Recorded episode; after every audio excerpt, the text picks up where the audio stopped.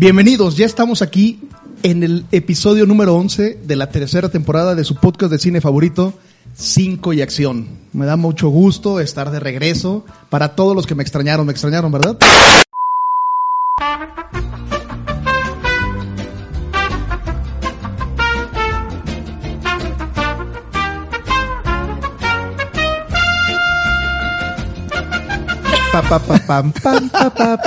Yo también los extrañé, gracias. Eh, estuve ausente un par de episodios, tenía algunos asuntos que atender con, por la veda electoral, no podía estar frente a un micrófono, pero ya estoy aquí, ya fueron las elecciones y aprovecho para saludar a todos los que están presentes en la mesa. Comenzamos con la dama. La veda ele- electoral dura tres días, Arturo. Monsurueña, arroba MNS-bajo en Twitter. Debemos decir, bueno, tengo que decir que trajimos a Arturo a grabar con engaños. Le dijimos que esta era una peda, que ya teníamos el whisky, ya teníamos todo aquí listo. Llegó Arturo súper feliz y, ¡ah! Sorpresa, micrófonos en la mesa. Entonces, no creen que está grabando como muy a voluntad propia. Claro que sí, tenía ganas de estar aquí. ¿Quién sigue? Hola a todos, Alex Mouret. Me pueden encontrar en mis redes sociales como arroba mouretc en Twitter e Instagram. Un gusto que estén aquí de nuevo. Es el más contento de que esté yo aquí porque tengo que decirles también que en días recientes ya somos los inmunes, Rodrigo y yo. Rorris. Ya nada más en cuanto me desparasiten y ya me van a poder regalar.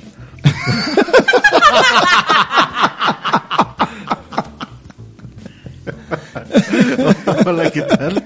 Arroba Roriberto, Rodrigo Guerrero, qué bueno que están aquí con nosotros. Y, y pues sí, efectivamente, Arturo lo, lo trajimos con engaños, pero pues, la única diferencia es que hay micrófonos, porque hay alcohol y hay botana, entonces de todos modos es una peda esto. Y de todas maneras vamos a hablar de un tema que en las reuniones que no son formales, que no son de podcast, nos ha, ten- nos ha generado discusión ya varias veces. En la última, de pronto dijimos, ok, esto lo vamos a hacer un tema de podcast. Y ef- efectivamente es el tema de películas de terror. Porque tenemos efectos especiales. Tenemos la discusión de cuáles son cuáles son películas de terror, cuáles realmente son, y, tenemos la discusión, no, es que esa es una película, un screamer, le decía, les decía Toño, y las screamers no son películas de terror, son un género distinto y no, no entra en esa categoría. Y empezamos a discutir y dijimos, esta discusión la vamos a tener enfrente de los micrófonos. Entonces nos preparamos un poco, pero vamos a hablar de películas de terror. Para aquellos que tengan problemas con ese tipo de tema, pónganle pausa. Eh, traigan agua bendita y síganos escuchando. Vamos a empezar. O sea, no vamos a hablar de cine de terror. El podcast va a ser de terror. es muy diferente, ¿eh? Vamos a empezar por definir qué es una película de terror. ¿Les parece? ¿De acuerdo? Pues eh, eh, bueno, pido, ahora sí que pido a mano, yéndonos muy, muy básicos a la definición que podemos encontrar en la Wikipedia, algo que podemos acceder todo el mundo, donde dice el cine de terror es un género cinematográfico que se caracteriza por su voluntad de provocar en el espectador sensaciones de, ojo aquí, pavor, terror, miedo, disgusto, repugnancia, horror, incomodidad o preocupación. Entonces, este, es de, sabemos, ¿no? Que justamente el cine, en general, se encarga de darnos sensaciones de mucho tipo. Pero si queremos englobar eh, bajo esta característica, pues son sensaciones que generalmente son incómodas. Incómodas para sentir, pero que sin embargo sentimos cierta satisfacción al sentirlas, en este caso, a través de una película. Creo que sería lo más, lo más prudente de mi parte. No sé qué opinan ustedes.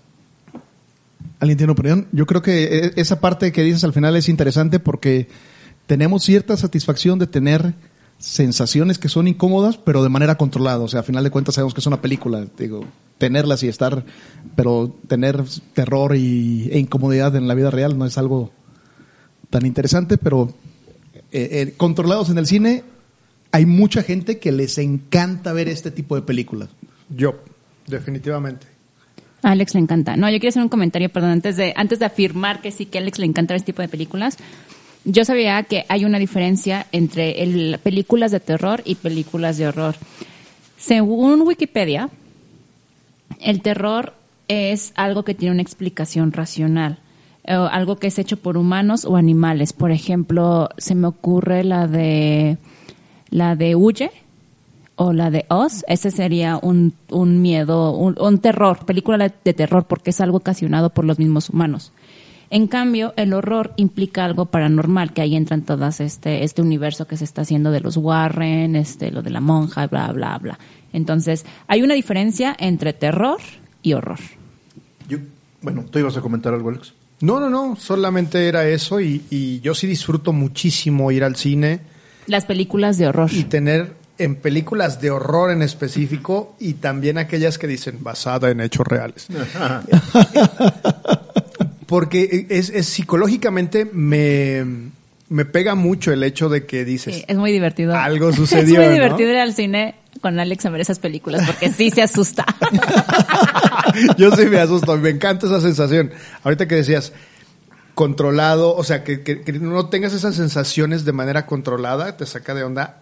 A mí me, me gusta, lo disfruto, es, es como adrenalínico para mí. Y aparte, te tensas, pero al final descansas y es así como que, ah, Y por ejemplo, en mi caso, a mí las películas de horror, que son estas de, de fantasmas y así, a mí no me gustan, no soy muy fan, y no porque me den miedo, sino porque se me hacen muy screamers, o sea, es de, ya sabes que cuando todo está callado, este, va a pasar algo, entonces no es como que disfrute mucho eso, y sinceramente no creo en fantasmas, entonces no es algo que me genere mucho miedo. En cambio, las de horror, Las de terror. las de, perdón, las de terror. Tenerle miedo a la gente, a tus pesadillas, o, spoiler alert, voy a hablar de una película de aliens. Eso se me hace más cañón que un fantasma. A mí, a mí. sí, se, se, se parte en gustos, ¿no? Pues yo, yo nada más ante- antes de, de continuar, el, fíjense que ahorita que mencionaron esta, esta, el, el que te genere sensaciones, una de las, de las cosas que me gusta hacer cuando voy a, una pre- pel- voy a ver una película, es decir, independientemente del género que sea, es como ponerte en un, en un mood de voy a dejarme fluir con la película y no, no empezar a poner barreras. Me recuerda a la sensación, recuerdo que cuando era, estábamos en secundaria nos íbamos a, yo vivo en Guadalajara, íbamos a las fiestas de octubre, la casa de terror de las fiestas de octubre en aquella época era el evento, estando en secundaria, ibas con tus amigos, las amigas, la que te gustaba y todo eso. Y había como que dos grandes tipos de, de personas que iban a la casa de terror. Los que se la pasaban riendo y decían, ah, eso no es cierto, ah, es un mono, es una, eso, ese es un Ay, señor, perdón. y este tipo de cosas. Y los que se, los que entrábamos a decir, va, voy, voy a, a, A vivir la experiencia, 10 minutos, a vivir la experiencia. Voy a vivir la experiencia. Creo que lo mismo pasa con películas de, de, de este género, eh, que creo que las subdivisiones van más allá, se pueden hacer unas subdivisiones mucho más amplias que solamente de terror y horror. Y nuevamente volvemos con nuestra Roripedia. Gracias, gracias Arturo. No, es que justamente lo, lo que está comentando Arturo es eso. Eh, yéndonos así muy, muy rápido, un dato para agarrar orilla. Se considera que la primer cinta de terror es una llamada La Mansión del Diablo, que fue de Georges Méliès, del, del año de 1896. Pero es curioso, hay quien dice también que un corto de los hermanos Lumière, que seguramente lo han visto por ahí, de que es de el, tren, tren. llegando a la estación. Claro. En algún momento lo consideraron terror porque la gente le daba miedo porque decían, ay, ahí viene el tren y nos va a atropellar. Porque no conocían, o sea, era, era gente que recién estaba conociendo el cine. Por ejemplo, eso puedo haber catalogado como terror, porque le estás teniendo miedo a algo que sí existe. O sea, bueno, que tienes como la certeza de que sí existe, no como una bruja o un duende, por ejemplo. Bueno, de aquí, de aquí de esto eh, empiezan a cate- categorizar en varios subgéneros. Eh, hay quien empieza con el expresionismo alemán, que lo, lo ponen como, un, como una corriente cultural, pero realmente era mucho género de terror. Eh, se enfocaban mucho en historias que sí del diablo, de fantasmas, de muertos y todo eso, pero está catalogado eh, de esta manera. Es eh, un ejemplo es el gabinete del doctor Caligari, que ya lo hemos platicado en algunos eh, episodios anteriores, fue, si no me equivoco, en el de Joyas Escondidas, lo mencionamos, y la famosa Nosferatu de, de Murnau con Max Schreck en el papel del vampiro es de 1922, son todavía películas mudas. Luego, después de esto, ya vienen las películas de monstruos, años 30, 40 y 50, Drácula, Frankenstein, el hombre Los lobo, monstruos de Universal, ¿no? Ahora sí que los monstruos clásicos, no nada más de los de Universal, porque pues hubo muchos más. Y después de esto, y yéndonos así muy a lo grande, porque ya hay, hay clasificaciones que si el cine de terror de tal país, que de esta zona, que de esto y, lo- y que no sé qué, pero creo que lo, la clasificación más amplia sería hablar cine de seres sobrenaturales o de vampiros y hombres lobos, más generalizado. Hay cine catastrófico que tiene que ver con ciencia ficción y con extraterrestres. Un Independence Day, por ejemplo. Está el cine de terror paranormal, que son los fantasmas, que son los este Demonios. los espíritus, eh, un poltergeist, por ejemplo, la, la monja, el aro, todos Actividad estos. paranormal. De paranormal. Luego está el ecoterror, que el ecoterror tiene que ver con los animales, bueno. animales que causan, que, que vemos que hacen sus destrozos, un Jaws, un tiburón, el mismo parque jurásico puede entrar en esta, en esta The categoría. Beards. El, The Beard Por de, ejemplo, de bebé de buenísimo. Hitchcock. Exactamente. Luego está el cine de psicópatas o slasher, que es el del cuate que está mal de la cabeza y que se agarra matando a medio mundo. Son Viernes 13, está Pesadilla en la calle del infierno, etcétera. Es- tenemos el cine de zombies. El, y, eh, y ya por último, el cine gore, que ahí ya hay quien quiere entrar, ah, es que ya hay una división entre el gore, que si el ultra gore alemán, que si el gore japonés, que, pero en, en general es el gore, que esto es para quienes estén familiarizados con el término, pues son escenas que nos muestran cosas que sin ser un monstruo, sin ser un este un asesino, lo que sea, lo que vemos en imagen nos causa unas sensaciones muy explícito. encontradas. Aunque, eh, nada más un comentario para que sigan. Hace ratito que decía, decía Arturo, son emociones controladas estas de terror. Ahora, ahora sí que no es lo mismo decir, ay, ve ese güey cómo lo partieron por la mitad, a que a uno lo partan por la mitad. Porque, o sea, por, a ver, por ejemplo, en ¿Y cine con gore, qué te partan? en cine gore podría entrar el cien pies humano. Claro que sí, sí, claro que sí. Ajá. De hecho- Pero también puede ser de psicópatas. De hecho, creo yo, eh, el gore es- específicamente es una sub subcategoría porque todas las que las categorías anteriores que mencionaste Tienen un poco de gore. pueden ser ciencia ficción gore, eh, zombies gore, monstruos gore, donde eh, o el clásico o el más clásico es el Slayer gore, donde es un psicópata que aparte estás viendo es muy explícito. ¿Se acuerdan la de Hostal? Ese es snuff, ¿no? Es, Son películas es otra snuff. categoría Así también, es. así es. Porque ahí, digo, las snuff están catalogadas como películas que suceden asesinatos reales, ¿no? Que, que De termina hecho, siendo de hecho esa gore, del hostal está esa basada, está basada en cierta parte en alguien que sí hizo. No exactamente eso, pero por ahí. Ah, Se- no, no, se pero lo, que manejan es, es más, más que nada que, que no que tanto que se basaron, sino que realmente lo que estás viendo es, o sea, lo que filmaron fue algo real. Ese, ese es un poco el sentido de esas películas, aunque no sea cierto. Sí, así es, exactamente. Pero lo manejan de esa manera. Ah, es que sí pasó eso. sí. Lo hicieron, mataron a ese cabrón para filmarlo. Exacto. Ya. Y, y veía, eh, de hecho, nada más para, porque nosotros hablamos de, de lo que eran los screamers, porque nuestra discusión era sobre todo el tema del screamers. El, se le llama, ti- tiene un nombre en la, en el Lego cinematográfico, que es la escena que te hace brincar. Esto, el scream jumper no es un género, es un recurso cinematográfico que normalmente, eh, digo, puede pasar en películas de acción, puede pasar en, en otro tipo de, de- de películas, pero eh, sobre todo en las películas de los 80s y los 90s se empezó a sobreutilizar y de ahí este género que nosotros llamamos los screamers, que lo único que hacen son utilizar 15, 20 veces el, el recurso Scream Jump. En lugar de generar una trama, una tensión constante, etcétera, solamente utilizan el Scream Jump. ¿Qué es lo que decía Toño y que... Y que Saludos a Toño. Saludos a Toño, por cierto. Eh, que a veces los screamers no son eh, buenas películas de terror. Pero a, a pesar del recurso, yo creo que sí hay buenos screamers. O sea, sí hay películas en las que disfrutas brincar del- del- de, la, de la butaca. Y que al final, eh, como dice Monse, ya había una antelación. Ya hay un. O sea, tú ya sabes qué es lo que va a pasar y aún así brincas, ¿no?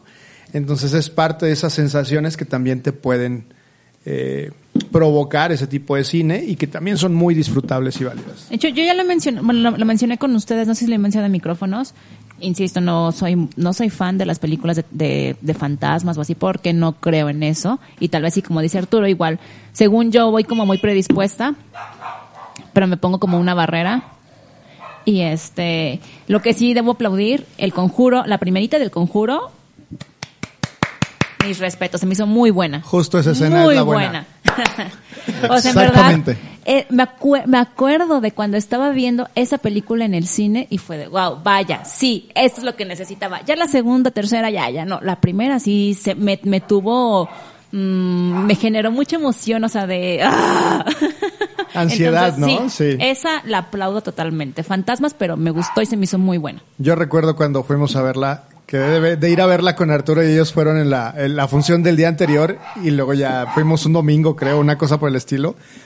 Y justo en esa escena era todo el cine brincó. Y aparte después se convirtió en broma, ¿no? Pero, pero es una escena magnífica. Y es que hacía mucho, bueno, al menos a mi, a mi punto de vista, hacía mucho que, que le faltaba eso en el cine. Ya ahorita ya como que ya como dice Arturo, ya empiezan a abusar de eso, pero como que hubo, un- hubo muchos años, tal vez desde los ochentas, noventas, que ese tipo de películas que no volvían a generar esta emoción. Todos los dos miles, una que otra tal vez, o sea, por ejemplo, el proyecto de la bruja o este, o la de Rec o la de actividad paranormal, pero siento que no fue tanto. También mercado, mercadológicamente le metieron muchísimo más a, a las del conjuro, pero sí, el conjuro siento que sí fue una buena pauta. Ya, lo demás ya, bye. Yo creo que sí tenemos que hacer algo con, con la, el universo de James, de James Wan, ¿no? Sí tenemos que hacer a- algún capítulo específico para hablar de eso. Todo es fake. Yo creo que lo que podemos es empezar con, con esa introducción. Vamos a empezar, nos vamos a enfocar en hablar en algunas películas que creemos dignas de ser mencionadas, eh, ya sea por el impacto, por el gusto en específico que tengamos por ellas. ¿Qué les parece si empezamos a hablar de estas películas? Empezamos con Monse. Porque soy la única que no está comiendo. Me dijeron que era fiesta, yo vine a comer. Empezamos con Monse entonces. Sí, ahí voy, ahí voy, ahí voy. Empezamos con Monte. ¿Cómo se pone en silencio esta cosa? Es que los mensajes me llegan aquí también. Empezamos con Monse. Lo que, Mo- lo que Monse quiso decir, estoy, estre- es- estoy estrenando un iPad y no sé cómo, no sé cómo Y como tengo iPhone, que los mensajes me llegan.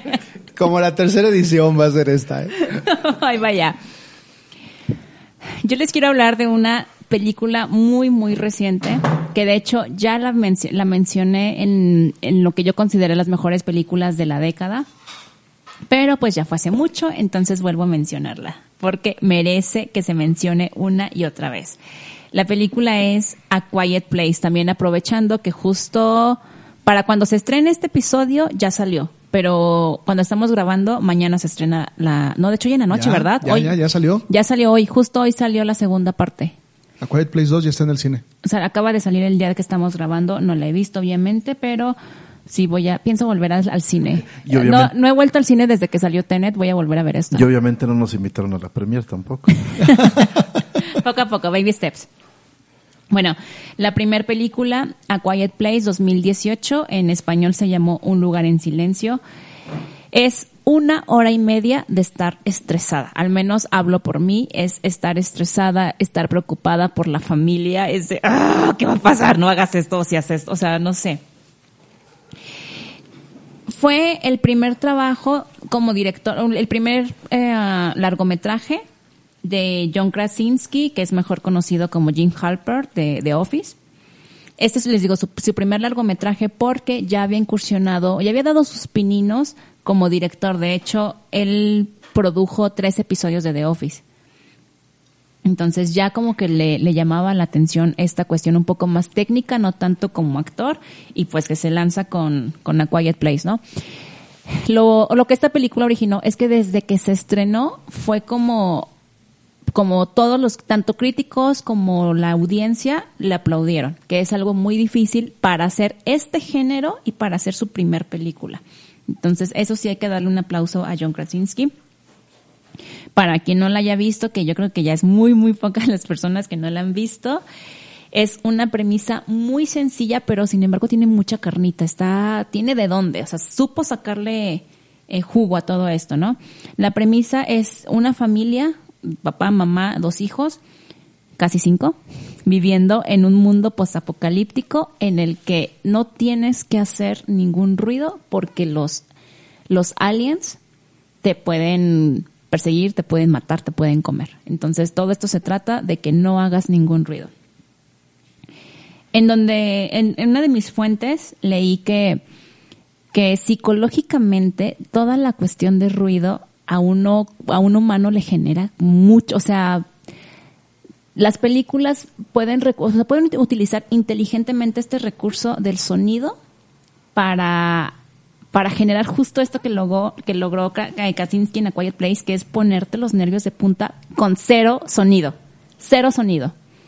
Por ejemplo, lo acabamos de ver hace poquito en, en Son of Metal.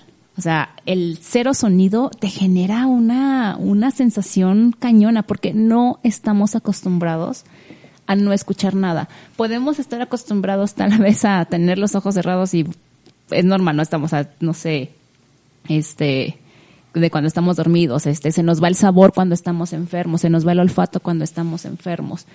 Pero el sonido es algo con lo que siempre nuestro cerebro está muy acostumbrado a vivir, entonces que te lo quiten está muy cañón. Y más si lo estás viviendo en una sala de cine. Entonces, eh, también no es como que sea muy fácil recurrir a esta cuestión del sonido. O sea, tienes que ser muy inteligente para saber dónde sí hacerlo y dónde no. Les repito, lo acabamos de ver súper bien en The Son of Metal, ¿no? Entonces, eh, también yo- eh, John Krasinski, no sé exactamente cuánto tenía de presupuesto, pero sé que no era mucho. Prefirió como enfocarse justo a esta cuestión que a las explosiones, que a, a la sangre, que a, estar viendo recurrentemente a los aliens, como a todos estos efectos cinematográficos de una producción con más dinero. O sea, él se fue como a lo un poco austero, pero sin embargo lo hizo súper bien. Am, la de coprotagonista o protagonista también tenemos a su esposa Emily Blunt que también podría ser como algo un poco raro de lo vimos el ejemplo creo que más claro es esta Nicole Kidman y Tom Cruise que siendo pareja no hacen buena pareja en la televisión. Perdón Alex, yo sé que te gusta mucho la película, pero aquí sin embargo lo hacen muy bien y, y Emily Blunt se, se avienta una actuación cuando está pariendo que está de, no, spoiler alert, pero yo siento que ya todo el mundo la vio. Entonces, esta película la quise poner en esta lista porque a mí me generó mucha ansiedad. No, mie- no miedo, es esta ansiedad, esta preocupación, como algo un poco similar a lo que te genera Parasite. De no, ¿ahora qué? ¿Ahora qué? Pero bueno, ustedes, yo sé que ya todos la vieron. ¿Algún comentario, amigos? Yo no lo he visto. ¿No la has visto? No. ¿Por qué no puedes ser un niño normal? Porque Soy- te gusta la Rory Movie. Soy Roriberto. Y vas a ver la segunda, o sea, ahora, ahora que está la No, segunda tengo en que el ver la cine, primera. por eso, Ajá, pero sí. si la quieres ver. Pues sí, por curiosidad, por mero experimento científico, tal vez. No, sí me han dicho que es muy buena, pero no, no, no, obviamente no me he dado el tiempo para verla. Ese es el tema. Entonces, este, pues sí, la, la premisa es buena, creo que sí es una, una premisa bastante original. Eh, y que al final de cuentas es una característica común, yo creo que en todas las películas de las que vamos a hablar, te van a manejar mucho también lo que son los famosos miedos primordiales. Eso lo vamos a ver en prácticamente todas las películas de, del género en general, todo lo que tiene que ver con terror, independientemente si son marcianos, si son psicópatas, lo que sea, de lo que ya platicamos al principio, es, es eso, es manejar el miedo primordial del ser humano. Yo recuerdo cuando fuimos a ver esa película, Monse y yo al cine, por no sé en qué cabeza pasó que, que entrara una familia Ay, sí. a ver esa película, pero incluían también un, un niño, un bebé, no, no, no, no. sí, no- fue muy malo porque justo una película de silencio y había un, un bebé. Y aparte, digo, la película implica un, un bebé. Entonces, estás con la premisa de que no tienes que hacer ruido porque algo malo va a suceder y de repente el niño en la sala empieza a llorar. Entonces, empiezas a tener una tensión adicional porque dices tú, casi que estábamos adentro de la película porque dices tú, callen a te ese envuelve niño. y la película te envuelve totalmente. Eres uno más, eres un sobreviviente más. Y de repente empezaron a gritar todos, o sea, que literal, que se salga y, y empezaron a... a- Todo fue muy polite, Sí, pero todo fue sí, muy polite. pero los corrimos. Pero los corrimos hasta que llegó alguien de Cinépolis. Ay, Cinépolis, patrocínanos, por favor. Eh, no, creo que salieron por, o sea, y los- por presión. y salieron por, presión, ya de- pero pero sí fue como un factor adicional a lo que estábamos viviendo en la película y todavía con el bebé ahí eh, fue así como que oh pelos sí, de la punta. verdad es que John, John te hace ser un, un sobreviviente más. O sea, no eres un espectador, tú estás ahí con ellos viviendo, no haciendo ruido. Eso, eso me recuerda a una escena de Los Muppets Toman Nueva York, cuando Siriaco trabaja de acomodador en un cine y llega, llega el arlequín a ver la película de las pi- pirañas voladoras asesinas 5 o algo así por el estilo que es en 3D. Y llega el cuate este el arlequín, oiga, usted ya ha venido como 20 veces, sí. Y, se- y trae su cubeta de, de pescados y cuando salen las escenas de las pirañas voladoras los avienta por toda la sala. Pero son pescados boomerang. es buenísima eso. Y creo que les pasó lo mismo en este caso. Yo creo que sí. Yo, yo ya la vi, pero la vi, no la vi en el cine, la vi ya bastantes años después. De hecho, la vi cuando anunciaron que iba a salir la 2. Y ah, de hecho, ayer. acaban. No, de hecho, No, como, No, acuérdense que se iba a estrenar el 2020. como la segunda. Fue- de las que como se- la segunda ya se estrenó en Estados Unidos, ya está confirmadísima una tercera parte. También le fue que ya está confirmada la tercera parte. ¿No crees que lo ¿Es desgastarían? Sí, Too siento, eh, probablemente ya es too much, pero tal vez es tan buena que, y, y tal vez este John Krasinski es tan inteligente que va a saber cómo, cómo manejar la historia sin que se vuelva un conjuro, sin que se vuelva una monja. Ah, voy a aprovechar para hacer el comentario. Eh, a final de cuentas aquí no, no la hemos visto, pero ya, ya hubo previews, ya, ya salió en Estados Unidos. Estaba dentro de la investigación que hice, encontré una lista de Rotten, de Rotten Tomatoes de las 200 mejores películas de terror y ya está la de Un lugar en silencio 2 en la lista. Y de las 200 mejores, Un lugar en silencio 2 estén dentro de las top 20. ¿Y la primera? ¿No está También. en la...? Ah. ¿Y cuál está más arriba? Déjame, ahorita te, te confirmo cuáles dos, pero me sorprendió que algo que acaba de salir la semana pasada ya esté en la lista. Es que yo siento que el tipo, el tipo es, tiene visión, o sea, su visión es muy buena. Tan solo cuando salió la primera lo estaban comparando a nivel de, mm, ayúdame Alex, porfa, Shamala y Shyamalan. él. lo compararon con, por ejemplo, con la de señales, que también es algo así que en, sol- en toda la película solamente en una hay una toma de dos segundos en donde ves a un alien y con eso es suficiente. sí, exacto. Debo, debo decir, ahorita que lo mencionas, esa escena es una de las pocas, yo creo que no llegan ni a cinco escenas del cine que sí me han puesto a pensar así de, ay, güey, que A sí me han dado y- miedo. y a mu- o sea, es, un- es algo, es un sentimiento general. Esa, Generalizado. es- esa escena Sí. está, dura dos segundos, sí, tres segundos, Y y, sí te dices, se te "Ay, queda grabado. O sea, Ajá. Señales fue 2006, me parece, y hasta la fecha me sigo acordando de cómo, de esa escena. O sea, Y de cómo la gente reacciona, como dice Monse, todos reaccionan en el cine. Estás sentado y ves al alien pasar y todo el mundo es así de, "Ah", ¿no? O sea, Oye, ya nada más tengo un comentario de la de A Quiet Place, ahorita que están diciendo que ya, ya está en planes la 3, de Un lugar en el silencio. Qué calladito se lo tenían, ¿eh? qué güey. no más. O bueno, me corrijo nada más. En esta lista, A Quiet Place Part 2, eh, parte 2 tiene 91% de, en el tomatómetro, pero está en el lugar 60. La A Quiet Place, la 1, está en el lugar número 9. Muy Vean- bien. Si no la han visto, véanla. Véanla y prepárense vayan al para ir cine. al cine. Ajá. También va a ser el bueno, regreso triunfal con al cine. precauciones. Usen cubreboca cuando vayan al cine. sí vale la pena. Está en Netflix, ¿no? La 1. Sí, la uno, claro. Sí. Y cuando vayan al cine, usen, cubre- usen, usen cubreboca. Alex, ¿de cuál película nos vas a hablar?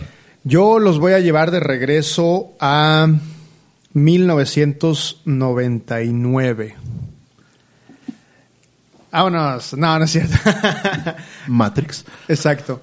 No, eh, en 1999 se estrena una película que eh, realmente da inicio a, a un fenómeno viral. Yo pienso que fue un fenómeno viral en su momento. Eh, es una película que costó 60 mil dólares y recaudó eh, un montón más. O sea, realmente no, no, no se esperaban que recaudara una cantidad tan grande de dinero con una inversión tan pequeña de 60 mil dólares. Qué poco creyeron en su proyecto. Pues sí, estoy hablando de un proyecto y es el proyecto de la bruja de Blair. Es una película que yo vi, me escapé de la universidad con mis amigos, de hecho les quiero mandar muchos saludos a todos, a Paco Varela, a- al chino, a Costa, a Nico Nevares, a Nora Sánchez y a, todo- a todas las Sánchez, porque nos, nos No, es un- Sánchez de Durango. Las Sánchez de Durango, ¿A claro. Rick Sánchez también? No. Oye, eh, por cierto, todavía te siguen buscando de la universidad, creo, ¿no? Desde que te saliste, ¿sabes? Silencio. Un lugar de silencio. no, y, y les digo que nos, nos escapamos de la universidad para verla porque, eh, aparte de que todo el mundo hablaba de ella, tuvo una campaña mercadológica muy buena, muy buena, y porque algo que nos impactaba, y lo dije al principio, es primero basada en hechos reales, es decir, esto sucedió, y segundo, eh, es una película que trata de tres chicos que se van a una ciudad de Estados Unidos que se llama Burkittsville a desentrañar el misterio o la leyenda de la bruja de Blair. ¿Qué dice esa leyenda? Que en ese lugar, Burkittsville, antes se llamaba Blair, ese, ese, ese pueblecillo, y que habían condenado a una mujer precisamente a, a- por, por brujería, porque ellos sospechaban que era brujería, este, y la expulsaron de la ciudad o del, del, sí, de la ciudad, del pequeño pueblo, Del pueblecillo. del pueblecillo, y la amarraron en un trineo y la dejaron morir a la intemperie. Entonces, hablaba acerca de que esa leyenda decía que la, la bruja de Blair regresó y comenzó a matar niños y a disponer el destino de varias personas que se dedicaban o que encontraban matando niños. Entonces, estos chicos, eh, Heather, Josh y Mike, se van eh, en un road trip a desenmascarar o a, o a verificar esta leyenda. Y toda la película está grabada con eh, cámaras de mano, que en aquel momento también le da como ese cierto realismo, porque acuérdense que estoy hablando de 1999, en 99 no teníamos celulares que tuvieran una cámara, para empezar, no recuerdo si tuviéramos celulares, sí, creo que sí. No, ya, ya traían Ya, ya cámara, teníamos, pero no, no, teníamos. no eran tan avanzados. Pero, pero pero no eran tan avanzados como ahora, que ya cada uno trae una cámara en su celular. Y, y la verdad es una película que te, que te impacta. Si recuerdo la primera vez que la vimos, eh, nos llamó mucho la atención porque en esa película manejan una casa de campaña que era igual a la casa de campaña que utilizábamos cuando nos íbamos de campamento allá en Durango. Entonces, para nosotros sí, sí representó una, una serie de, de, de miedo, de pánico, porque nos transportó a ese lugar, ¿no? Y la verdad es una película que con muy pocos recursos, tanto monetarios como, como recursos físicos, te pone los pelos de punta. O sea, literal, eh, simple y sencillamente las actuaciones de, de, de Heather, simplemente cuando está ya en la última noche, está pidiendo perdón por muchas cosas, casi que, casi que está pidiendo perdón por haberse comido el gansito del hermano. Este, y, y, y te, te lleva, o sea, es una película que no, no sabes para dónde realmente va, va a suceder. Y la escena final, o la forma en que cortan la película, si te quedas petrificado. O sea, realmente sí despierta emociones durísimas. Es una película que a mí me gusta mucho, mucho, y la puedo revisitar. Se hicieron por ahí unas secuelas que la verdad pues no, no tienen nada que ver. Eh, hace poquito vi, creo que la 2, que es, o la 3, no sé cómo se cómo va, que el hermano de Heather, de la chica, va a buscarla y todas las cámaras son HD y traen drones. y Drones. todo. Eso lo vimos en el cine, la 2, Creo ¿no? que sí, ¿no? Creo que- y de repente dices tú, no, pues, no, no, ¿verdad? No, no, no es, no es tan buena. Porque aparte, eh, ese, esa imagen áspera que tienen esas cámaras de mano, también es lo que te hace sentirte muy Sí, incómodo. también y el raro. que le hayan, o sea, drones con HD, ah, como es mejor esto, lo que dices, como algo más casero. más- Exacto. Y aparte, habían Más comentado... videos de Maussan, por ejemplo. Exactamente. Y La- nadie la his- hace nada. Y nadie hace nada. La, la imagen la- o la, la forma en que te la vendieron es que habían encontrado esas cintas en una cabaña en medio de la nada, en cerca de Burkittsville, y que habían identificado que las cintas, este, pues era, era de los chicos y que los chicos estaban desaparecidos. Entonces también ese morbo que generó durísimo en toda la gente que, que, que nos, que alcanzamos a vivir esa, esa película tan de cerca y en el estreno aparte, pues la verdad sí te, te, te movió y, y ya después, bueno, los comentarios de, de que todo fue un ardid mercadológico, de que todo fue una estrategia, de que en realidad pues son actores este, desconocidos, que, que le invirtieron nada, o sea, literal, le invirtieron nada a la película y ganaron una cantidad estratosférica de dinero. Entonces, pues sí, está, es una de mis recomendaciones de esta. Sí, es que justo eso, eso fue lo bonito. Por eso la 2 ya no funcionó, porque ese era el, el, chiste. Yo me acuerdo que cuando la vi, sí iba con todas las expectativas de, ay, vamos a ver esto. ¿Por qué? Porque era de lo que hablaba todo el mundo. Como tal, así de, de asustarme, dije, no, así como que no, no me convencen de asustarme. Pero era justamente, ese era lo, lo original de la película, de cómo te la vendían, que inclusive se dice por ahí que les, les dieron una lana para que se escondieran cierto tiempo para que la gente los buscara Wow. y no a los supuestamente eran los actores y decían, no, es que sí fue real porque estamos buscando los actores No y no los encontramos por ningún lado, los mandaron a que se perdieran. Wow. Ya después cuando salieron ya revelaron todo eso, o sea, fue, fue muy original y esto es lo que le hace una película única, no nada más por la película en sí, porque estoy seguro que si nos ponemos a verla ahorita en, eh, en una pantalla, aunque estemos a oscuras, no nos va a causar el mismo efecto. Pero si llegamos a, a contarle a alguien que no la vio y que no la tenga en, en el radar y le decimos, no, es que ya viste la bruja de Blair, es que eso, es- esa película...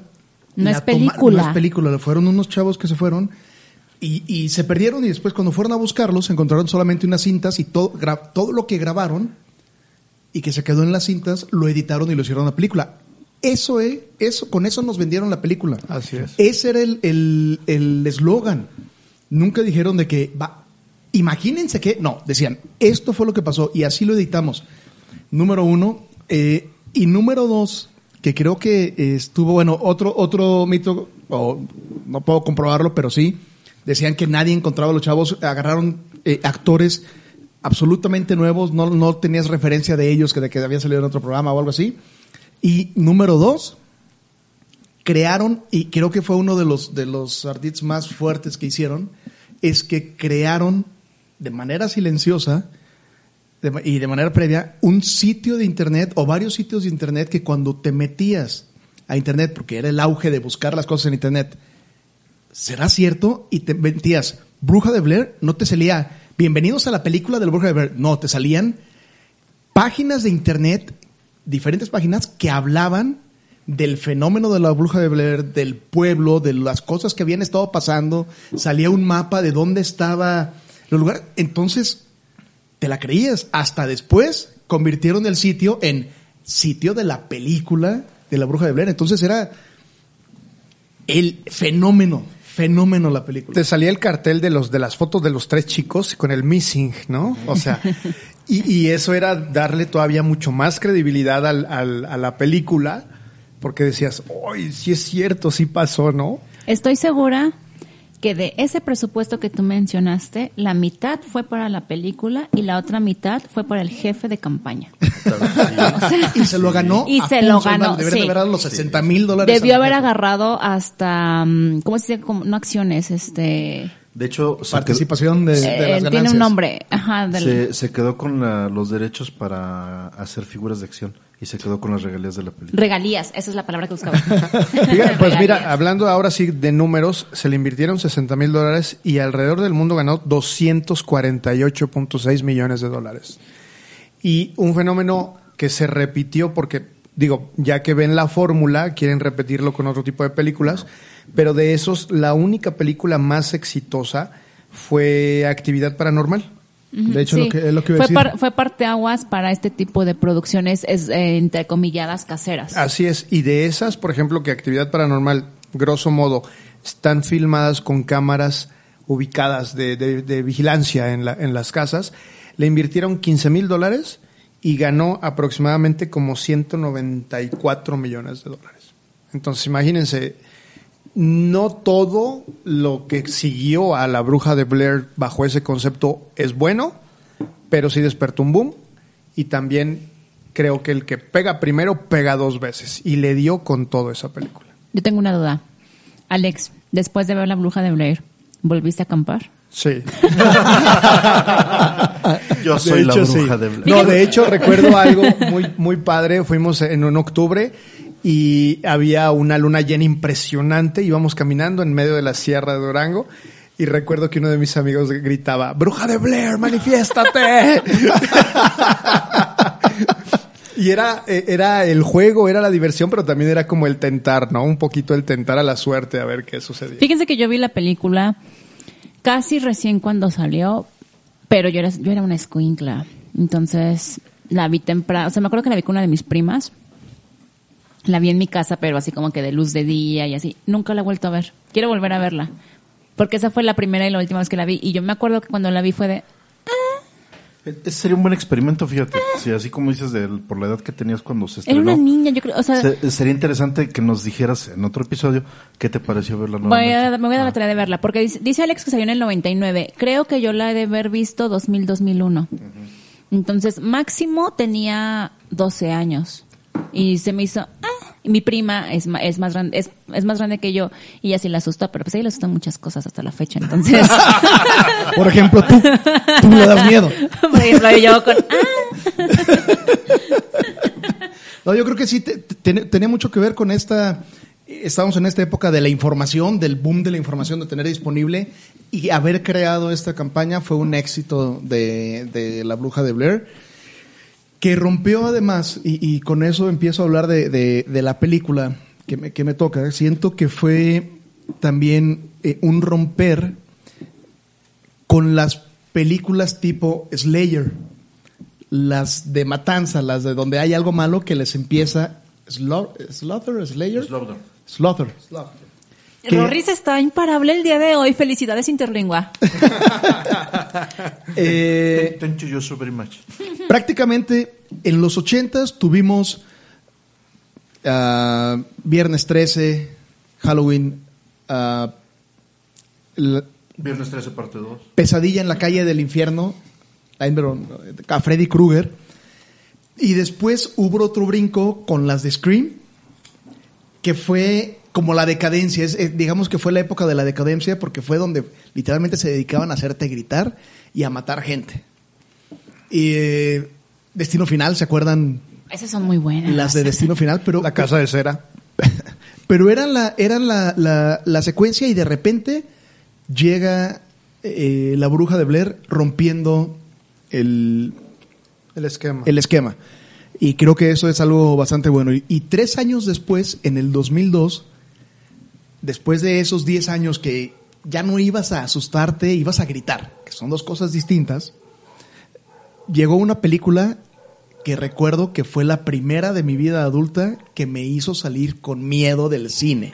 O sea, con miedo de estar volteando a ver, aparte fuimos a la noche y salimos y todos callados y como que hablando despacito y de repente a uno que iba adelante le suena el teléfono y todos se quedan pasmados esperando a ver que nada más le dijeran Seven Days. No, y estoy hablando de la película de El Aro. El Aro, producción en el 2002, eh, fue una película que para mí también empezó a marcar la, eh, la popularización de otro tipo de película. Uno es que El Aro es eh, la que conocemos en el 2002 con Naomi Watts. Es una adaptación de una producción de japonesa, Ringu. Es prácticamente la misma, la, la misma película, pero misteriosamente Ringu está, tiene noventa y tantos en el tomatómetro. El Aro solamente tiene setenta y algo. Dicen que es mucho mejor la, la, la versión. ¿Es japonesa o coreana? Coreana. Es que en general, en general son mejores las Japonesa, en ¿verdad? general son eh, son mejores las producciones originales japonesas. Los japoneses traen una onda, japoneses y coreanos también, traen una onda bien cañona de que de verdad te hacen, te, hace- te hacen sentir este miedo con muy poca producción. Cuando le llegan a Hollywood ya es un chingo de producción y pues ya valió. Eh, yo creo que yo creo que esta empezó a ser fue tanto el impacto de la película del aro que, que, que puso en su momento que se creó todo un género de adaptaciones de películas japonesas eh, a, a versiones americanas y tenemos un montón de, de ellas y donde además para mí fue un género de, de la niña maldita. A veces niño, pero principalmente la niña maldita. O sea, siempre había una niña que era la que destrozaba todo. Que era una maldita. la maldita. Pero bueno, El Aro, insisto, una producción de- del 2002, el, el director Gore fue una de sus primeras eh, producciones, de ahí empezó a producir bastantes películas, tuvo pocos regresos a al cine de terror, hizo ya en conjunto con el director de Ringu, El Aro 2 y luego El Aro 3 y continuaron con la... Con la ah, con la con estas producciones, ya no con el mismo éxito que Laro, para, creo que ya es un tema que muchos conocían. Eh, Laro se basa en que una periodista se da cuenta que la muerte de cuatro, de tres o cuatro jóvenes, uno de ellos su, sobrina, están ligados a que descubrieron un video, un día que querían ver una película, en lugar de ver una normalita, agarraron un, video sin nombre y se les ocurre ver esa película. Y el cuando revisó la hora de muerte de los chavos, tuvieron la misma, la misma hora de muerte. Entonces se puso a investigar, descubrió que tenía que ver con un video y después resulta que su hijo ve el video y se dio cuenta de que le llamaron y le dijeron siete días y siete días después. Entonces se pone, la trama tiene que ver de cómo ella va desenvolviendo el misterio. Creo que no, esta película también rompió con los screamers, porque aunque tiene escenas que te hacen, que sí, que sí son sorpresivas, no es la constante. De hecho, es la tensión de estar viendo la televisión y sin ser un- una cuestión de scream, crearte tensión con el sonido, la imagen y que va saliendo la niña y sabes que viene y de todas maneras eh, te asusta. Y aparte metió este tema tecnológico de que ya te hablaba a tu celular o al teléfono. O sea, la señora tenía saldo. Se compró su plan amigo o su plan enemigo y le podía hablar a quien sea. Plan enemigo, me la temo. Y le hablaba a quien fuera. Contrata ya. Y para mí fue una película que, que sí causó un regreso personalmente al gusto de las películas de terror, así como dijo Monse hace un momento de, de, de A Quiet Place, para mí El Aro fue un bien, ya se necesitaba refrescar este género. Después, insisto, siento que se desmoronó con tantas películas similares, pero El Aro para mí fue un antes y después de el nuevo siglo de películas de terror. Está disponible, creo, en varias, en varias plataformas. Para los que no la hayan visto, creo que sí, y, que, y que les interese ver este género, es una de las de tienes que ver. ¿Ustedes qué opinan del aro? ¿La vieron en el cine o no? Yo me acuerdo cuando, perdón, me acuerdo cuando fui a verla al cine. Estaba en la secundaria, primero, segundo, secundaria. Y en esa ocasión fuimos mi familia y yo, o sea, somos mi- mis papás, mi hermano y yo. Pero mi hermano quería ver, justo se acababa de estrenar la primera de Rápido y Furioso. Y este, mi hermano quería ver Rápido y Furioso y yo no quería ver Rápido y Furioso. Dije, "Oh, es que trae esta, está la del aro. ¿Sabía desde chiquilla? Claro. Entonces me acuerdo que mi papá y mi hermano entraron a ver Rápido y Furioso y mi mamá y yo entramos a ver el aro. No, o sea, mi madre me la raya. O sea, esa me dio miedo. Me acuerdo que yo estaba en, en la sala de cine. Era cuando, uff, aquí en Aguascalientes apenas estaba, se estaban utilizando las salas tipo estadio, como se decían en ese entonces. Y este, me acuerdo que yo estaba pero casi que agarrada hacia la, a mi asiento de que me daba miedo y estaba hecha bolita y mi mamá al lado de, ¿qué me trajiste a ver? te maldigo, te maldigo. Sí, y ya después, o sea, a mí sí me, me- yo salí con miedo, como menciona Arturo. Y ya después, cuando salió en video, la renté y se la puse a mi hermano. Mi hermano es cinco años menor que yo. Entonces se la puse y luego me acuerdo que le hacía, le hacía bromas en que dejaba yo, era un VHS o DVD, no me acuerdo, pero me acuerdo que dejaba yo la tele como con esa parte del video porque en la película se ve el video completo. Y ya lo prendía, mi hermano la tele y se encontraba el video. Pero sí me hizo muy buena. Yo también la vi en el cine y eh, digo, las premisas en aquel momento eran muy novedosas. Al final, como dices tú, cambia la dinámica de cómo se venía haciendo el cine. Entonces, esas adaptaciones japonesas, yo recuerdo que también había una que se llama, una con Sarah Michelle Gellar, se llama The Grudge, La Maldición. Fue después de esta, la del Exacto, niño. que también exacto. es una adaptación de una japonesa. La del niño y que hacía, ah, no sé, una cosa rarísima. Ándale, exacto. Y, y era, era rara, es una película que, que a veces es malísima, o sea, a veces la piensas y dices, esto es malísima, pero también tiene cosas muy novedosas, ¿no? Entonces sí, sí es muy recomendable. Ya las otras secuelas como que ya están medio raras, ¿no? De la, de, de la, del Aro, creo que es una, el Aro 2 o una cosa por el estilo. Sí, sí hay, ¿no? Una continuación del Aro. Ya no se me hizo como tan bueno porque al final pues ya te das cuenta de qué onda con Samara en la primera, ¿no? De hecho, la lanzaron, esa, secue- esa secuela la lanzaron en, en 3D y ya no es el aro, es el toroide. Ay, Ay, Perdón, estuvo ¿Chiste muy- de ingeniero? Sí. sí. Eh, de géneros de los malos. I don't know her. ¿Qué esperabas de Rodrigo? Es lo peor que nunca espero nada. Y aún así lograr eso.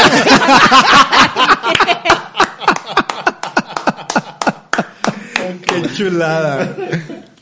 Pero, pero es interesante, digo, al fin y al cabo, es la- lo padre de esto es como, como dijimos, ir explorando géneros. O sea, al final es ir explorando los diferentes géneros de, de- de películas de terror, ¿no? Sí, yo creo, yo creo que es, esta, insisto, fue una, eh, una película que marcó un antes y después por el éxito que tuvo, incluso la adaptación, la adaptación americana, porque la, la película japonesa fue buena, pero no tuvo este boom mundial.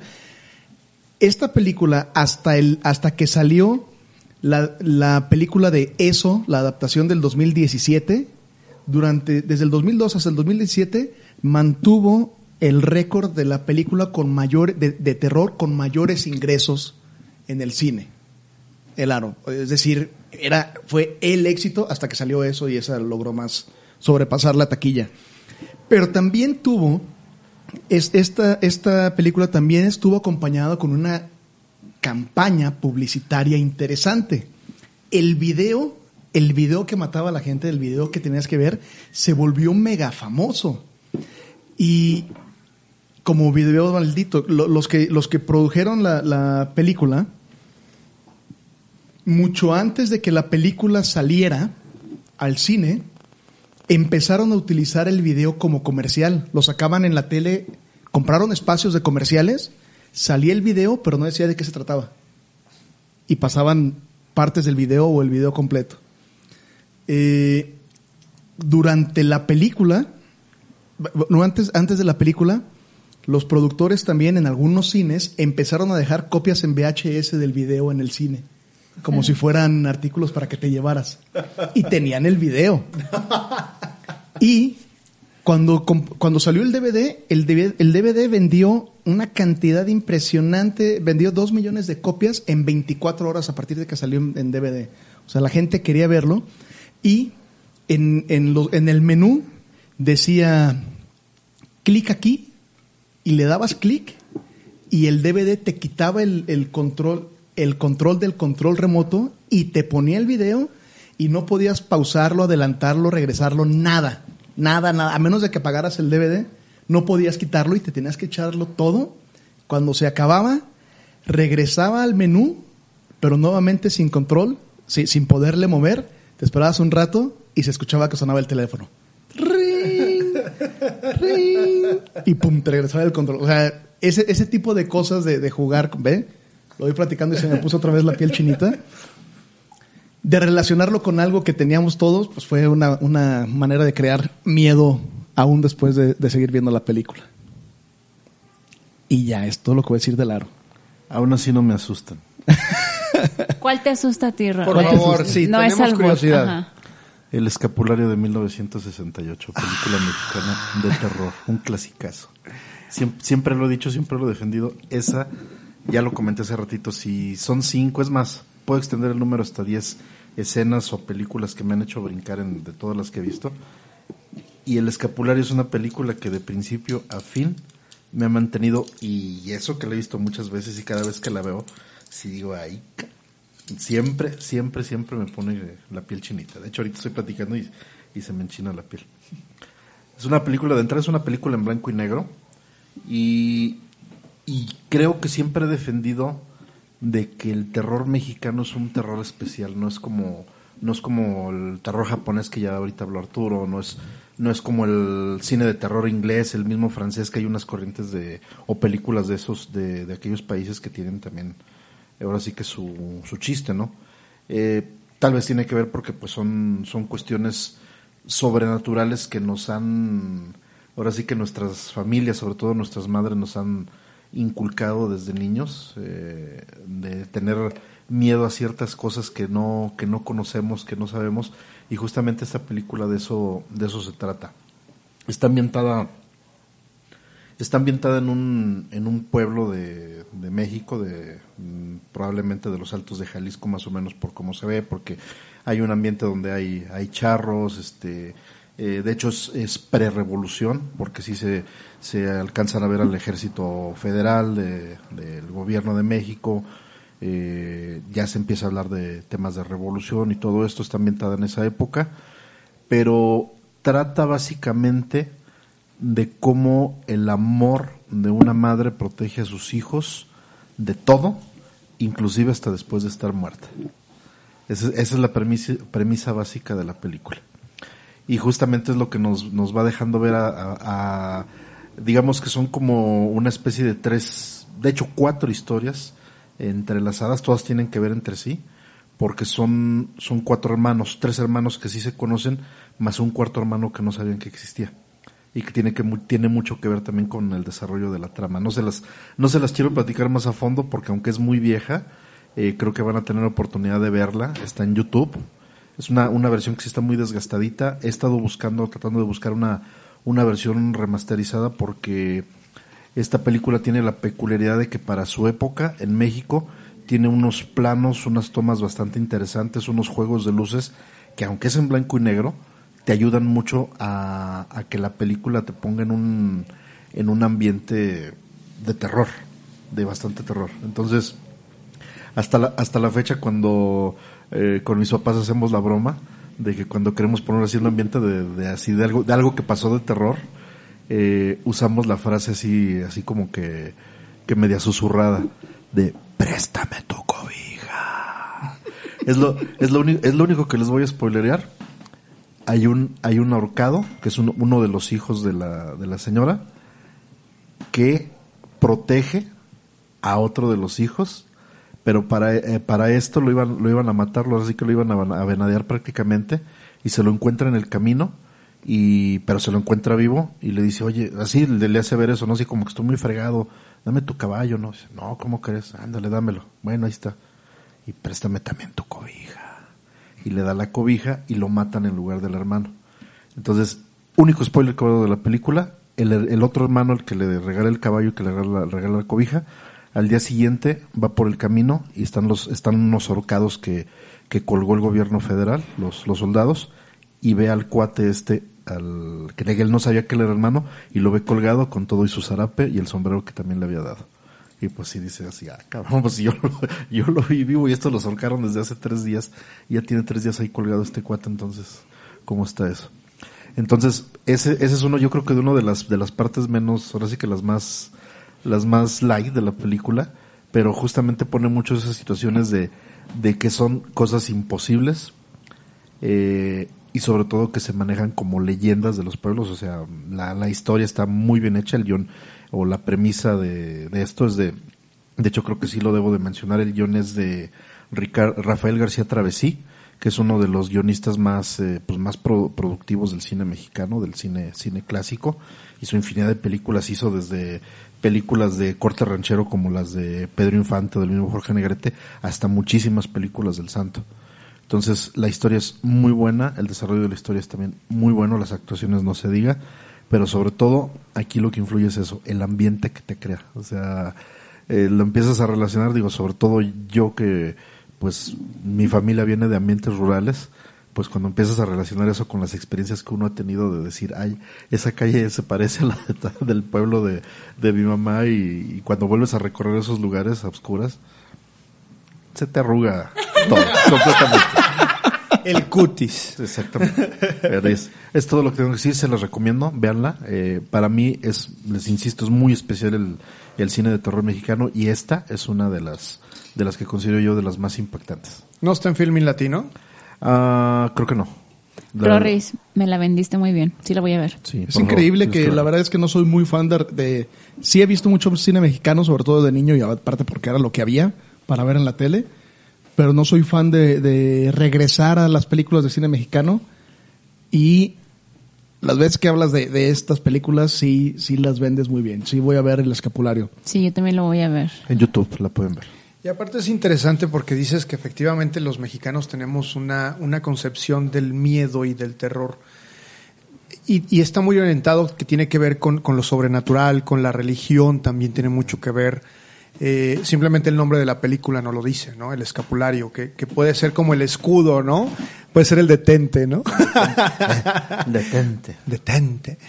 Pero, pero sí tener, o sea, a todos nos dan miedo, como dices, el terror primigenio, que son las cosas más primordiales, al, fin y al cabo, la muerte, yo creo que eh, es uno de los principales, pero es muy interesante y muy loable lo que efectivamente hay películas mexicanas muy buenas de, de- de terror, lo platicábamos justamente el día de hoy por la mañana, en el que hay clásicos en, en, en la filmografía nacional que son buenísimos de rescatar, ¿no? Y yo creo que sí también tenemos que dedicarle otro, otro tiempo a esto.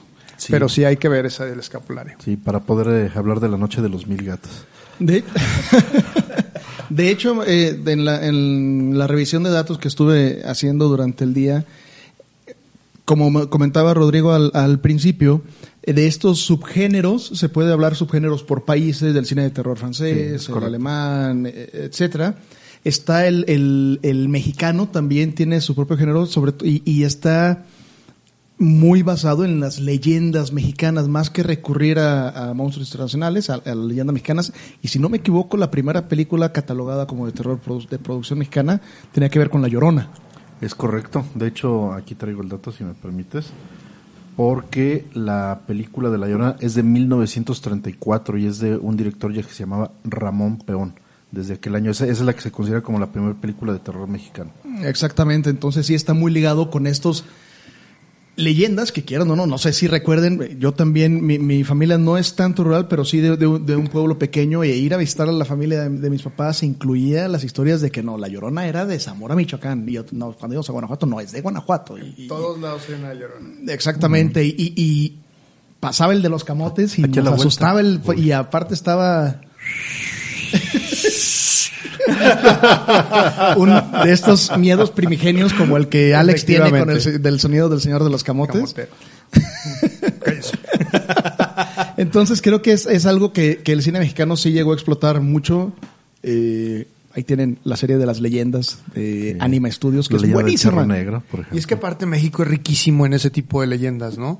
Sí. O sea, en todos lados, que, que vienen desde la época colonial hasta literal, hasta épocas recientes, porque la- las más recientes obviamente ya son como más leyendas urbanas, pero, pero en general creo que somos muy ricos, es parte de la historia y de la cultura y de la idiosincrasia del mexicano, ¿no? En realidad eso es muy bueno, habrá que...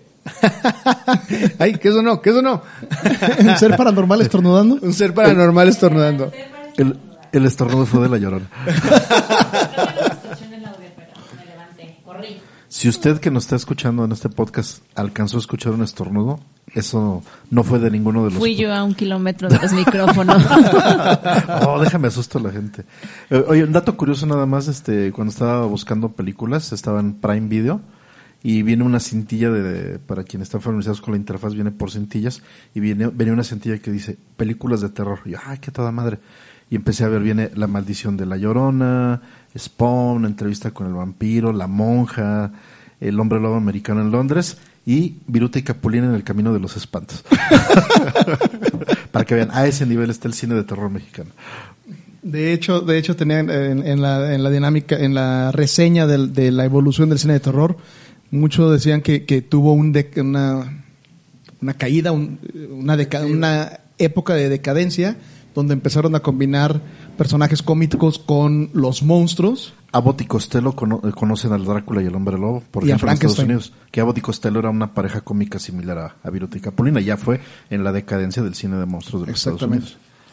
Y eso, pues en la década de los setentas, que a Rorris la defiende a, a capa y espada, pero pues tendremos que debatirlo duramente ese tema. Después, después podemos hablar de todas las aventuras que tuvo Chabelo con varios de los monstruos.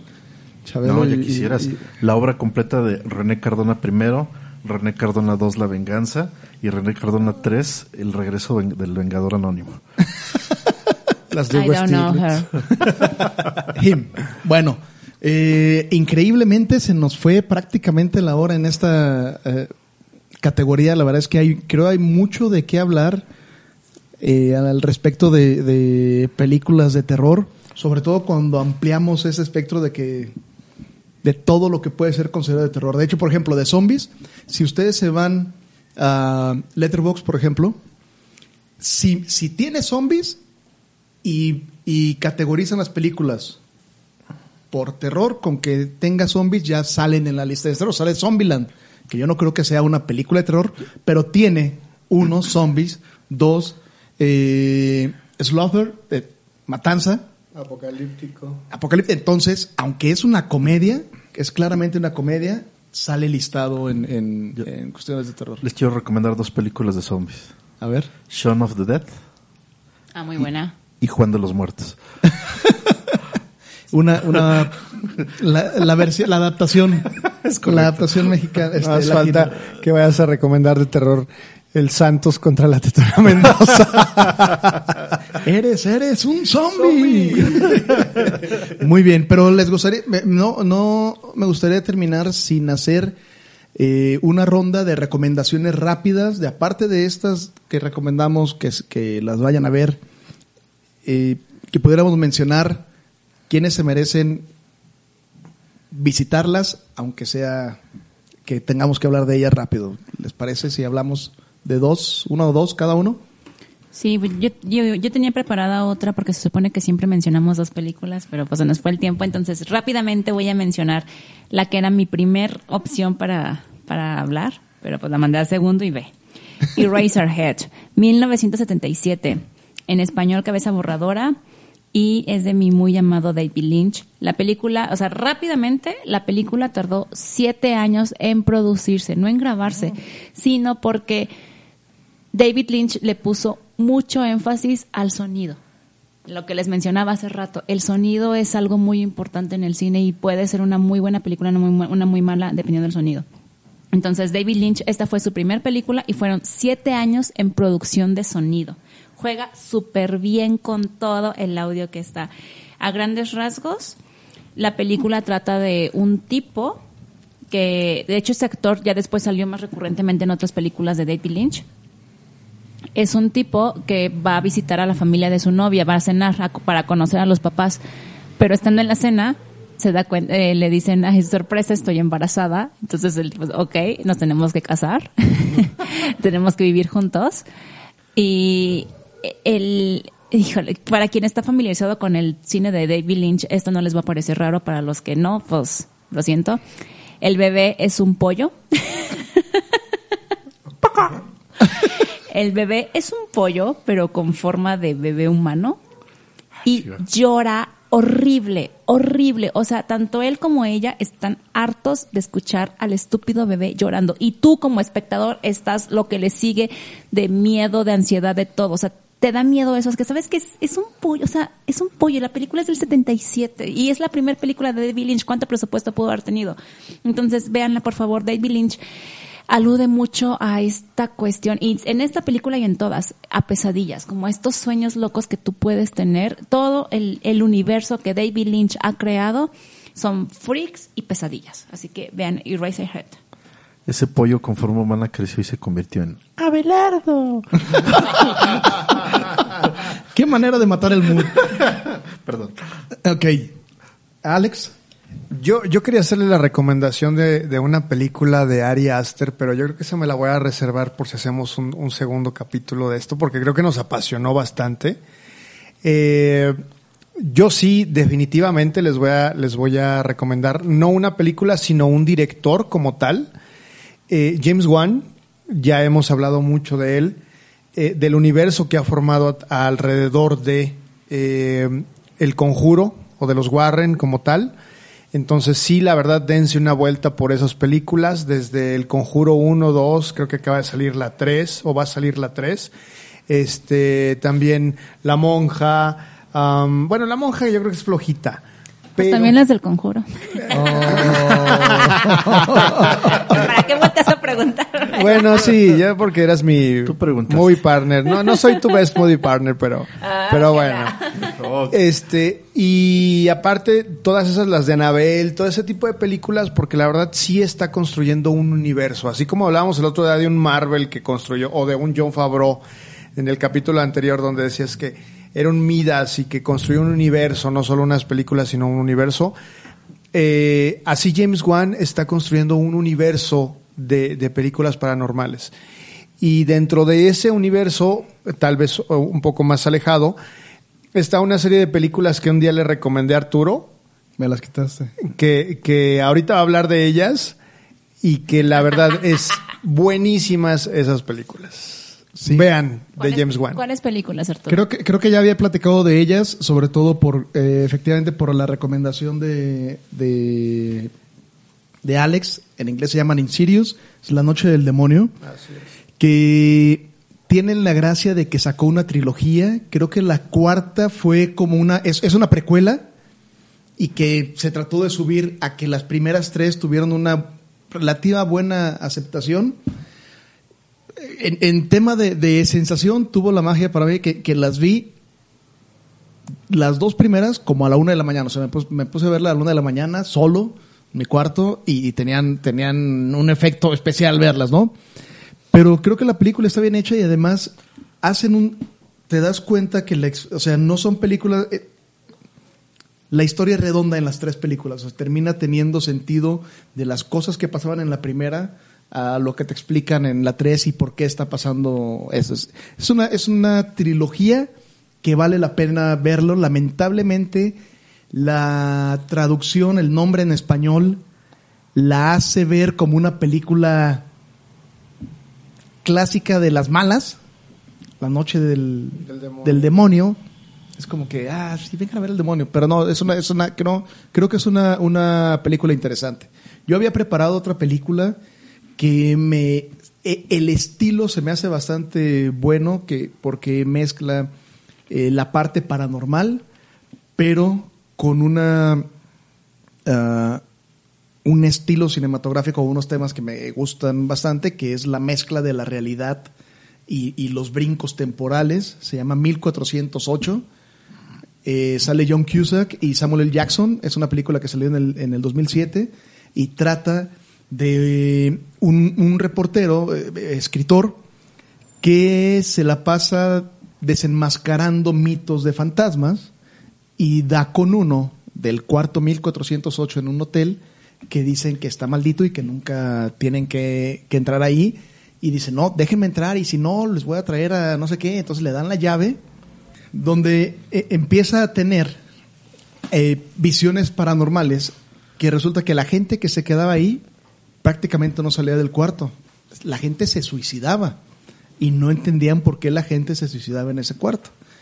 Y se empieza a desarrollar, tiene estos brincos temporales, tiene, creo yo, buenas actuaciones y es una buena película de suspenso con la parte paranormal. Y yo traía para las menciones muy rápidas, eh, ahora sí que yendo por épocas, si 1408 es una recomendación de, de este ciclo, de este siglo, para mí una que siempre tiene que estar en esta lista es Poltergeist del 82, la 1, aunque hubieron más, el remake no lo hice. Sigue la luz. Poltergeist es buenísima. Y si nos vamos más atrás, un clásico que personalmente, sí, estas eco- este ecoterror, la mencionamos hace rato, The Birds, Las Aves, fue re- un, es, creo yo, un peliculón del cine clásico de terror. Bueno, ya por último, eh, yo les voy a recomendar tres películas. Creo que, creo que casi no mencionamos Cine Gore, creo, si mal recuerdo. Tal vez un poco Eraserhead podría entrar ahí. pero Podría ser. Pero bueno, ahorita verás. La primera de ellas eh, es una película que yo la, yo la vi por la temática, o sea, está súper de moda ahorita el tema de los superhéroes. Y esta, esta, la premisa es qué pasaría si el superhéroe fuera malo. Eh, Brightburn, El Hijo de la Oscuridad, Megamind. Megamind, una, una película de 2000 2019. Eh, esta la encuentran en Prime. eh, quien tenga Prime ahí la puede ver fácilmente. La premisa, cuando yo, yo la vi, dije, ah, pues es, ¿qué pasaría si un, un, eh, ser viviente tipo Superman, que porque es la premisa, llega igualito que Superman, pero es malo? Dije, ah, y de hecho es bueno, o sea, la, la bueno, no, la premisa es buena, o sea, sí me gustó, me gustó el tema de cómo manejan la, la historia. Eh, de hecho, de hecho, cómo dejan abierto a un universo al final es muy padre. Pero lo que más me gustó es de que la película es súper explícita en cuanto a la sangre. Es, yo sí la categoría como un, la categoris, eh, la catalogaría como una película gore. Porque sí es bastante explícita. Tiene mucha sangre, tiene escenas muy, muy, muy visualmente muy grotescas. Esa parte me gustó. Pero es, eh, bueno, es, eh, sí les recomiendo que la vean si les gusta el tema de, de ver sangre, porque sé, sé que hay, hay gente que probablemente lo está escuchando que le gusta ver la sangre en las películas. Arturo dijo a una de Gore, ¿no? Eh, ¿Cuál sería? De Gore Verbinski. ok. Bueno, la, mi siguiente recomendación eh, es, eh, ahora sí que voy de, de menos a más, eh, The Human Centipede, el cien pies humano. Eh, este es del 2009 y tiene, de hecho, tiene otras, otras dos secuelas. Eh, ¿Cuál es la premisa? Muy sencillo, un científico eh, rapta a tres, tres personas, dos mujeres y un hombre, para hacer un experimento en que consiste en unir a esas tres personas en un solo ser viviente, pero conectando la, la boca de uno de ellos al ano del que está delante y el ano de este que está en medio lo conecta a la boca del que está atrás y pues tomar notas de ver cuánto tiempo viven. De esto, de esto, de esto se trata esa, esa premisa. Es bastante gore. Pero todavía tengo otra, otra recomendación todavía más gore que las anteriores. Y de hecho No esta... puede ser más gore que eso. Ah, claro que sí. De hecho, esta es la original bruja de, de Blair. Sí, en cuanto al tema de, de que la vendieron como que era una, un- una cinta que encontraron y que realmente pasó. Un- o, o, o sea, la- esa, esa premisa que dijo Alex que fue muy original para la bruja de ver de cómo manejaron toda la mercadotecnia, pero la idea de que era una cinta que habían encontrado y que era algo que realmente pasó, viene del Holocausto Caníbal de, si mal no recuerdo, 1982 me parece, ahorita se les, de- les debo el año, ahorita no lo tengo aquí a la mano, pero eh, Holocausto Caníbal de- 80. del 80, gracias Arturo. Eh, esta, esta película la vendieron como que era una cinta que la habían encontrado de unos exploradores que se internaron en la selva amazónica y que, pues que los caníbales se, la- se los habían es. almorzado eh, a los tres. Bueno, uno de ellos los, se los cenaron, pero eh, las escenas son súper, súper, súper Es donde se explícitas. comen una tortuga. Sí. Y se la come, o sea, me Ajá. acuerdo. yo- de, hecho, de hecho, esa escena fue real. ¿eh? Ajá, Ajá, la de ajá. Un amigo me la recomendó. En una ocasión le digo, él tam- con él siempre tengo como muchas conversaciones así de, recomen- de recomendaciones de películas y series.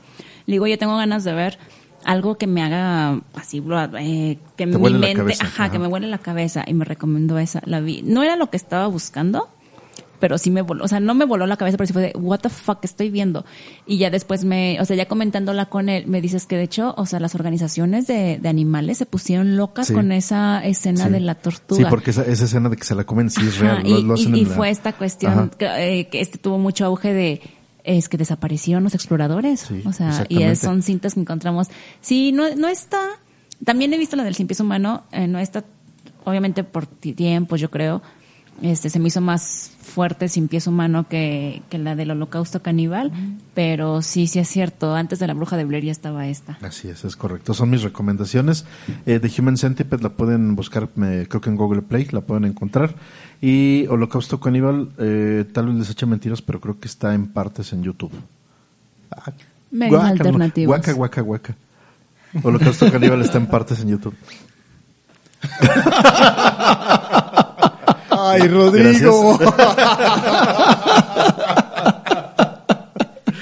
Bien, Rodrigo lo volvió a hacer. Muy bien, pues esas es- son nuestras recomendaciones. La verdad es que me sorprende todo lo que dio el tema. de, de platicar de estas películas fue, estábamos en lo correcto en pensar que esa plática de sobremesa podía dar para un episodio, se me hace que da para más de uno. Por favor, les pido a aquellos que sean fanáticos de este tipo de, de películas, o tal vez no tan fanáticos, pero que tengan la película que consideren que les tenga un marcado, que les haya puesto un antes y un después. No tienen que ser películas de arte, puede ser Vacaciones del Terror con Pedro Fernández o, o puede ser eh, Delincuente soy. Delincuente soy también de, de Pedrito Fernández. Hay mucho de qué hablar de este tipo de películas. Compártanos por favor, su, por favor su opinión. Si no han visto estas películas y nos siguen la recomendación y la ven, compártanos qué piensan de ellas. De hecho, Alex tiene un comentario al respecto de una de las recomendaciones que hicieron hace poco para mi hermana Paola.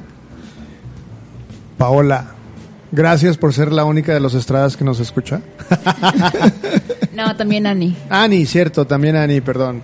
Y yo fui el que dije la recomendación de Cafarnaum. Cafarnaum, cierto. Pero, Pero le puedes bueno. decir Rorris tú, no hay problema. Exacto. Vas a ver. No, no, realmente es una película que no, no, no, no es lo que normalmente yo recomiendo, pero, pero bueno, ya me dieron el crédito por eso. Desataste aquí una lucha de egos muy cañón. de poderes. Bueno, muchas gracias a todos por escucharnos. Esperamos que, que si les gustó este episodio, revisen los episodios anteriores.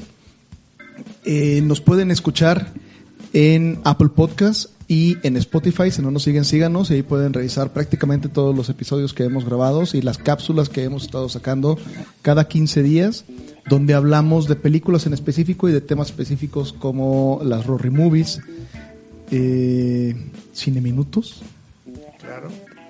y Family Flix o Butacas Mojadas que pronto regresará. Y también pueden seguirnos en nuestras redes sociales, arroba 5 y acción MX en Instagram y en Twitter y 5 y acción podcast de cine en Facebook. Realmente ha sido un honor que nos escuchen y estar con ustedes. Los invito a que se despidan, cada uno de ustedes. Monsureña, arroba MNS en bajo en Twitter. Y ya pronto, por fin, habrá un momento en el que pueda hablar de David Lynch a mis anchas. Porque nunca se me hace hablar bien de, No, no, de no. mi bebé. O es o la trilogía de Before o de David Lynch, no, no sé. Una el- por año. Ya, ya hablar de las dos ya es avaricia. Before. Esperemos que el siguiente episodio que escuchen después de este sea especial de Before. Alex Mouret, arroba Mouret C en Twitter e Instagram. Un placer. Arroba Roriberto, Rodrigo Guerrero, eh, qué bueno que estuvieron con nosotros y nos escuchamos en la próxima. Y antes de despedirnos, mandamos un fuerte saludo al, al presidente por cuarto año consecutivo de este podcast, Toño, donde quiera que estés, realizando tus funciones. Eh, te mandamos un fuerte abrazo. Está en el INE terminando el conteo. Está haciendo voto por voto. casi. Y, y soy Arturo Estrada, arroba Arturo ST en Twitter. Y nos vemos pronto. Bye. Adiós. Hasta pronto. Hasta luego.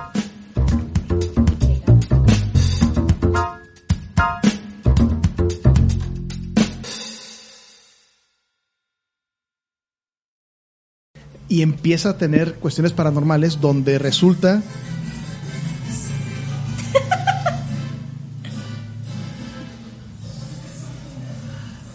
No se escucha, ¿sí?